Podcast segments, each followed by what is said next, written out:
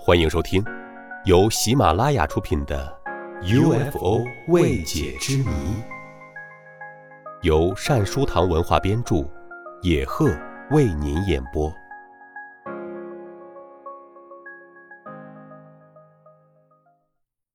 第二十八集：火星探测器失踪之谜。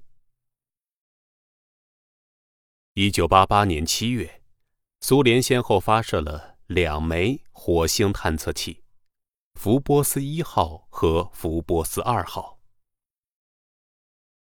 福波斯一号在前往火星途中失踪，福波斯二号于一九八九年一月成功抵达火星轨道。然而，三月二十五日左右，福波斯二号突然和地球中断联系。在失去联络前。福波斯二号传来的最后几张照片震惊了所有苏联太空专家。只见在火星卫星火卫一的下面，竟然悬浮着一个长约二十五千米、直径约一点五千米的雪茄状神秘 UFO。据报道，福波斯一号和福波斯二号的主要目的是为了探测火星卫星福波斯。又称火卫一。一九八九年四月，苏联专家在英国《新科学家》杂志发表文章，只是笼统地称福布斯二号在火星表面和火星大气中看到了一些非常奇怪、令人困惑的东西。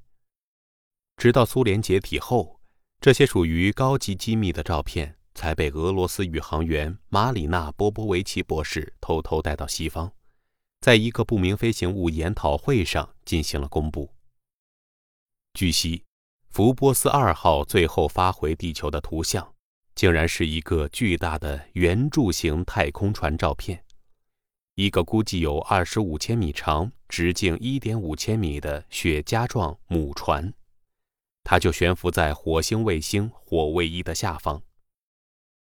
自福波斯二号传回这张令人震惊的图像后，他就和地球失去了联系。